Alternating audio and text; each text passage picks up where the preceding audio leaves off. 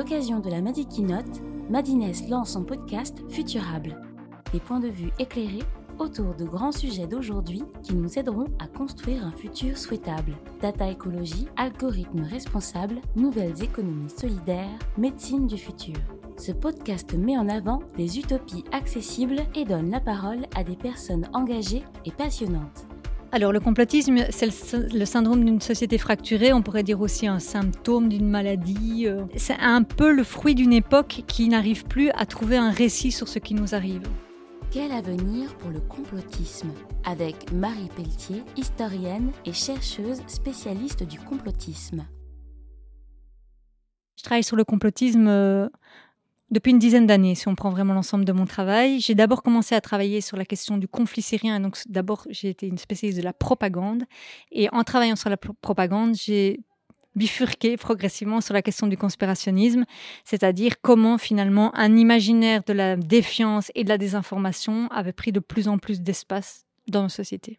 Alors, le complotisme, c'est le, syndrome d'une société fracturée, on pourrait dire aussi un symptôme d'une maladie. Euh. C'est un peu le fruit d'une époque qui n'arrive plus à trouver un récit sur ce qui nous arrive, en fait. Moi, c'est comme ça que je le vois. C'est-à-dire qu'en tant qu'être humain, on a besoin, au niveau collectif, euh, d'avoir des histoires qui racontent ce qui nous arrive, en fait. Hein. Les religions ont rempli ce rôle-là pendant très longtemps, les idéologies aussi. Euh, c'est-à-dire qu'on, quand il nous arrive quelque chose, en gros, j'ai été un peu schématique, mais c'est le cas, on a besoin de causes, on a besoin de coupables, on a besoin de héros, etc. Le problème de notre époque, c'est qu'en fait, on, a, on, manque de récits collectifs, on manque de grands projets politiques euh, fédérateurs, euh, euh, motivants, enthousiasmants, etc. Comme par exemple a pu l'être à l'époque, à, un certain moment, soit le communisme, soit le libéralisme, on peut décliner, hein, qui ont été des projets qui, qui ont eu toutes leurs failles, mais qui ont pu susciter à un moment donné un enthousiasme. C'est ça que je veux dire. Aujourd'hui, on manque de projets qui suscitent d'enthousiasme. Le conspirationnisme, il va, il, va remplir ce rôle-là en quelque sorte. Alors évidemment, avec une proposition tout à fait problématique, une proposition négative, destructrice, puisqu'en fait, il, nous invite à toujours plus de défiance. Donc, c'est pas du tout un projet porteur. Je disais société fracturée dans, mon livre. On peut dire aussi société fragilisée. On pourrait dire ça comme ça. société qui n'a plus vraiment de repères, euh, qui, enfin, plus suffisamment d'assises en tout cas, et donc qui peut se raccrocher à ce type de discours.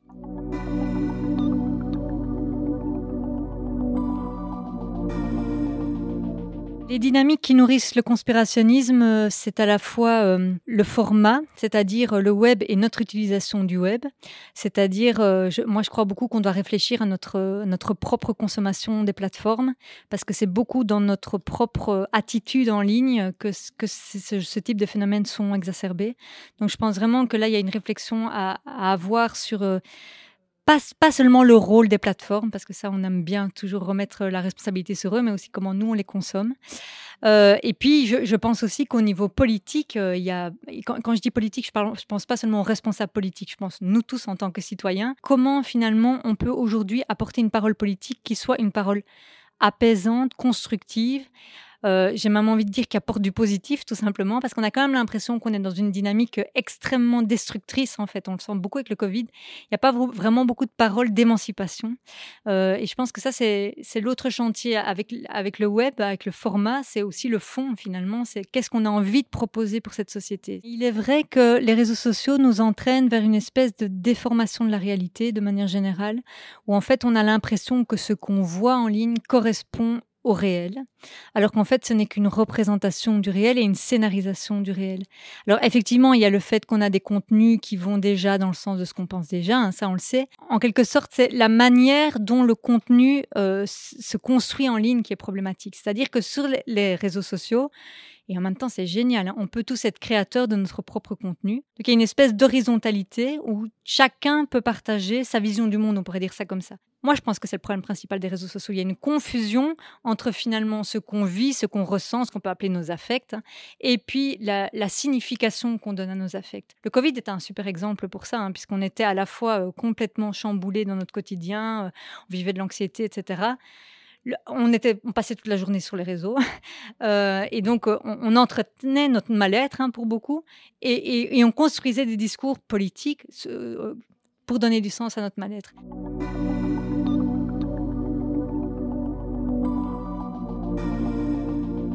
On le sait, on l'a vu avec Trump aux États-Unis, par exemple, le rôle des plateformes a été tout à fait prépondérant puisque ce sont des lieux finalement où des gens se, retrouvent ensemble euh, pour euh, partager un, même imaginaire et dans certains cas pour passer à l'acte. Euh, pensons à ce qui s'est passé au Capitole, par exemple aux États-Unis. Ben, sans, les réseaux sociaux, ben, cette insurrection n'aurait pas eu lieu. Pensons dans une nature un peu différente, même aux Gilets jaunes en France. Les Gilets jaunes, c'est un mouvement qui, qui, s'est essentiellement structuré sur Facebook. Hein. et à un moment donné, c'est des groupes Facebook qui sont sortis dans la rue en quelque sorte. Donc ça veut dire qu'ils ont une vraie capacité, en fait, aujourd'hui, justement, de créer, pas de créer, mais d'être l'outil de certains mouvements sociaux. Euh, et, là, je pense que, en fait, pour moi, la réflexion qu'il devrait avoir, c'est comment mettre ça au service d'une vision qui reste démocratique. Moi, je pense que les, plateformes ne doivent pas euh, avoir peur de dire ce qu'elles défendent comme, comme vision, justement. C'est-à-dire, euh, est-ce que, est que la parole d'un dictateur et la parole d'un démocrate sont à mettre sur un pied d'égalité? Moi, je ne pense pas. Or, ce qui se passe en ligne, c'est ça. C'est que tout est mis sur un pied d'égalité, tout est horizontal.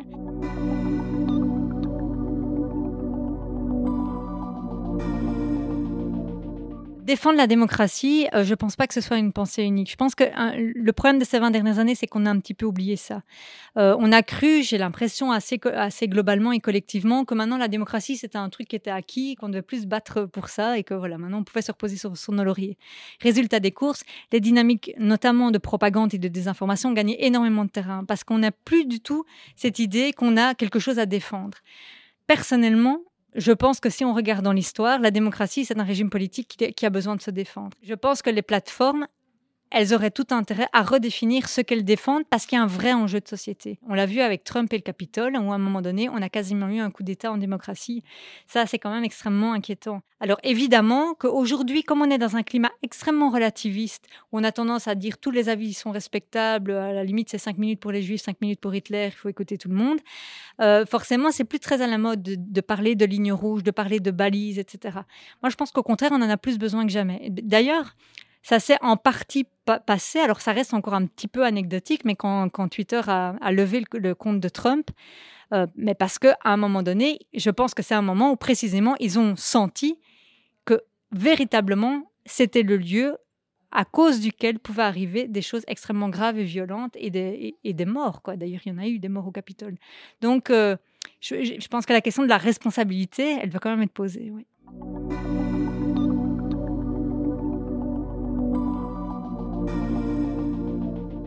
Il y a une très grande réflexion à avoir sur la question de la liberté d'expression dans nos sociétés parce que malheureusement, il y a des acteurs idéologiques qui ont dévoyer totalement cette, euh, ce concept, en fait, hein, cette valeur. C'est une valeur essentielle en démocratie, la liberté d'expression, bien évidemment. Elle doit être protégée. Mais la liberté d'expression, c'est pas euh, cinq minutes pour le bourreau, cinq minutes pour la victime. Et c'est ça la confusion qu'on a, fait de plus en plus. On sait qu'il y a beaucoup de dynamiques de harcèlement aussi en ligne, euh, harcèlement qui prend beaucoup de formes différentes, mais qui peut viser les femmes, on le sait, les minorités ethniques, etc. Là aussi, hein, moi, je le sais parce que j'ai eu beaucoup de problèmes de harcèlement. Honnêtement, les plateformes ne font jamais rien. S'il y a par exemple des comptes qui nous, qui nous harcèlent et qu'on signale, c'est excessivement rare que ces comptes soient euh, levés. Et là aussi, je pense qu'ils doivent avancer. En fait, j'ai l'impression que les plateformes devraient plus oser dire ce qu'elles défendent. Elles restent dans un espèce de dogme de la neutralité. Tout le monde peut parler. Nous, nous on n'a pas d'avis. En fait, c'est pas vrai qu'elles n'ont pas d'avis. Simplement, il faut l'assumer pour ne pas que ça soit au service en fait de logiques ben, racistes, autoritaires, etc. Malheureusement, c'est trop souvent le cas. Aujourd'hui, et c'est une entreprise idéologique hein, qui a été notamment portée par des acteurs proches de régimes autoritaires, etc., qui ont utilisé en fait les valeurs de la démocratie, mais pour euh, pour en, quelque sorte semer la confusion, on pourrait dire ça comme ça, et pour rendre acceptables des paroles antidémocratiques. Euh, par exemple, des gens comme Soral Dieudonné, je donne juste un exemple de figure conspirationniste connue en France, c'est des gens qui parlent tout le temps de liberté d'expression. Ils parlent de liberté d'expression, pourquoi? Pour, pour pouvoir cracher leur antisémitisme, pour pouvoir être négationnistes, etc. Est-ce que c'est ça la liberté d'expression qu'on veut en démocratie? Voilà, je pense que c'est une question qu'il faut se poser.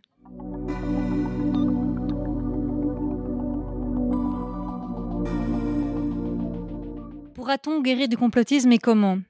Euh, je, suis quand même une, une optimiste.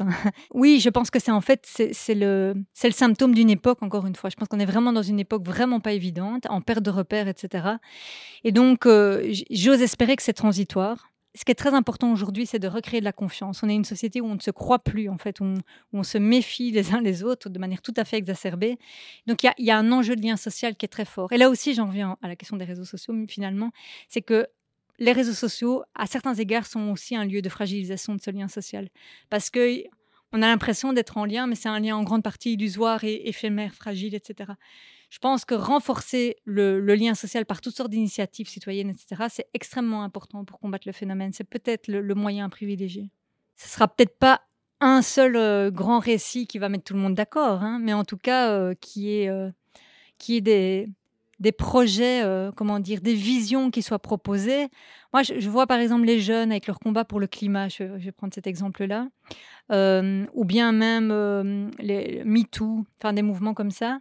alors, je dis pas que c'est un récit qui, qui, va, qui est capable de, d'expliquer tout ce qui nous arrive, mais je trouve quand même que là, on a des germes de propositions qui sont un peu nouvelles.